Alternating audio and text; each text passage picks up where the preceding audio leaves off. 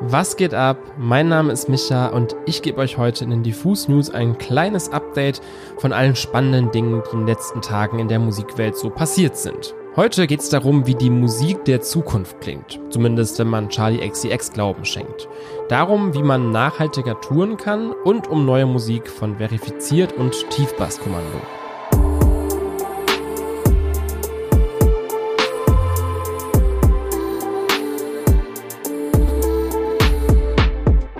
Jeder halbwegs aufgeweckten Person sollte inzwischen eigentlich klar sein, die Klimakrise ist eine der größten Herausforderungen unserer Zeit und sollte auch so behandelt werden.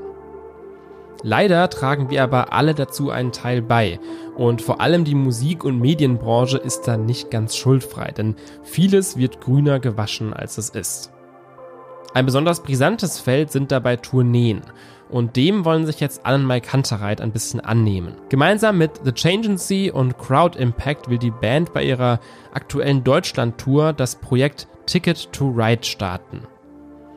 Denn schon vergangene Studien haben gezeigt, den Löwenanteil bei Veranstaltungen in der Größe von eben so einem AMK-Konzert macht die An- und Abreise der Fans aus. Daran möchte man jetzt also arbeiten und das in mehreren Schritten.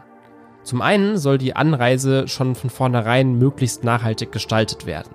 Die Band ruft dazu auf, den ÖPNV zu nutzen und Fahrgemeinschaften zu bilden. Und was ich besonders gut finde, auf der Ticket to Ride Website wird außerdem fein säuberlich aufgeschlüsselt, wie man welche Venue ganz individuell mit möglichst wenig CO2-Ausstoß erreichen kann. Als nächstes soll dann die Anreise der Fans in Daten erfasst werden, per Umfrage an der Location. Wie viele Menschen kommen mit Bus und Bahn? Wie viele mit dem Auto? Und bei welchen Locations ist die Erreichbarkeit vielleicht auch problematisch? Die so zusammengetragenen Daten sollen dann ausgewertet werden und im Anschluss an die Politik und die Veranstaltungsbranche herangetragen werden, um bei einem Roundtable daraus Schlüsse für die Zukunft abzuleiten. In der Vergangenheit haben sich ja schon Bands wie Coldplay oder auch Milky Chance bemüht, ihre Live-Auftritte mit einem ökologischen Verantwortungsgefühl in Einklang zu bringen. Hier im Fall von Anmai finde ich es aber besonders gut, dass man eben auch wissenschaftliche und statistische Maßnahmen ergreift, um nicht nur die eigene Tour in diesem einen Moment nachhaltiger zu gestalten, sondern auch Erkenntnisse für die ganze Branche zu gewinnen. Ich bin gespannt, was dabei rumkommt. Das sehen wir dann im Laufe der nächsten Monate. Vor wenigen Tagen hat sich Charlie XCX mit einem spannenden Statement auf Twitter, beziehungsweise jetzt ja X, zu Wort gemeldet, über das ich gerne ein bisschen mit euch sprechen würde. Charlie braucht ja hoffentlich hier keine Introduction mehr, aber um nochmal kurz alle abzuholen, sie ist die Stimme hinter Hits wie I Love It mit Icona Pop oder auch Boom Clap, hat dann aber so zu Mitte der 2010er einen ziemlich radikalen Switch hingelegt und gilt heute jetzt als eine der wichtigsten Figuren im Aufstieg der Hyperpop-Musik. Sie hat aber nicht nur in der Vergangenheit eine wichtige Rolle gespielt, sondern hat auch jetzt spannende Vorahnungen für die Zukunft der Musik. Auf X schreibt sie nämlich folgendes. Ich sage voraus, dass Musik im Lauf des nächsten Jahres viel minimalistischer klingen wird. Also so drei bis vier Sounds pro Song plus die Vocals. Außerdem schreibt sie, dass die metaphorische, blumige Sprache in Texten zunehmend von einem eher alltäglichen Vokabular abgelöst werden wird. Damit hat sie dann eine kleine Diskussion unter ihren Fans losgetreten, an der sie sich aber auch selbst aktiv beteiligt hat. Vor allem das Stichwort Minimalismus hat da viele skeptisch gemacht. Aber Charlie hat erklärt, dass sie das für nichts Schlechtes hält, sondern eher für was Aufregendes. Als Beispiel nennt sie Bib, ein Song von Sophie und vielleicht sogar einer der allerersten und allerwichtigsten Hyperpop-Songs. Der ist nämlich auch nur aus einigen wenigen Elementen aufgebaut. Jedes davon ist klar, getrennt und erkennbar und hat einen spürbaren Impact, der sich auf die Atmosphäre des Songs auswirkt wenn es dazukommt oder wegfällt. Ich finde diese Diskussion super spannend und kann mir gut vorstellen, dass Charlie damit durchaus recht hat mit ihren Punkten. Schließlich waren schon in der Vergangenheit oft gerade die simplen Stücke besonders erfolgreich. Mir fällt da zum Beispiel Da Da Da von Trio ein. Ich meine, viel minimalistischer geht's ja fast nicht.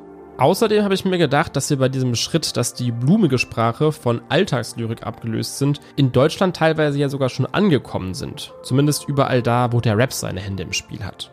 Trotzdem muss ich sagen, dass es mir auch gerade sehr offen und sehr schwammig erscheint, wo es denn mit der Popmusik und auch mit der Musikindustrie im Allgemeinen in den nächsten fünf Jahren hingehen wird.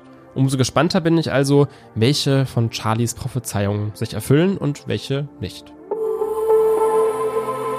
Hin zum Release-Radar und zu weniger gesitteten Themen, denn Tiefbasskommando haben ihr neues Album Retox veröffentlicht. Also ihr wisst schon, so wie Detox, nur eben Retox.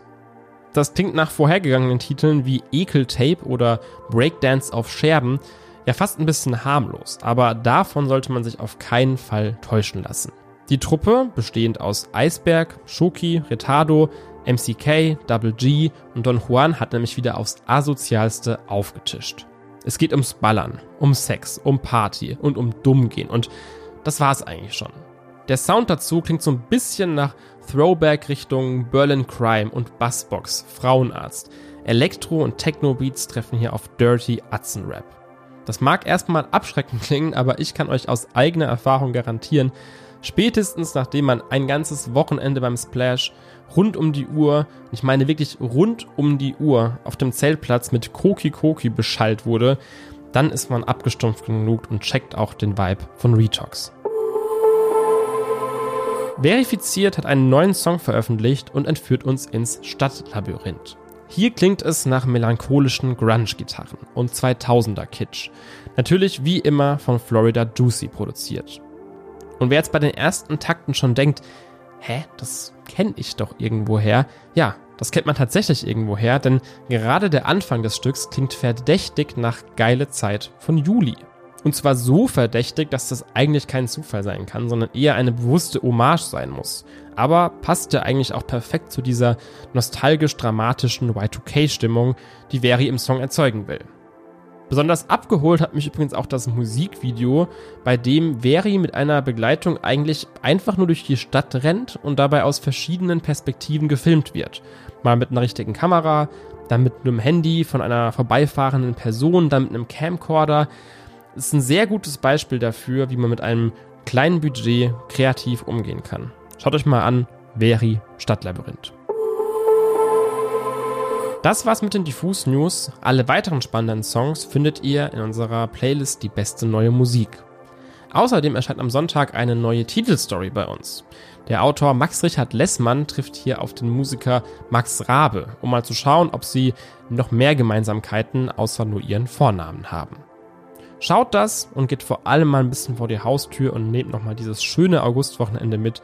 Wir hören uns nächsten Dienstag wieder in den News.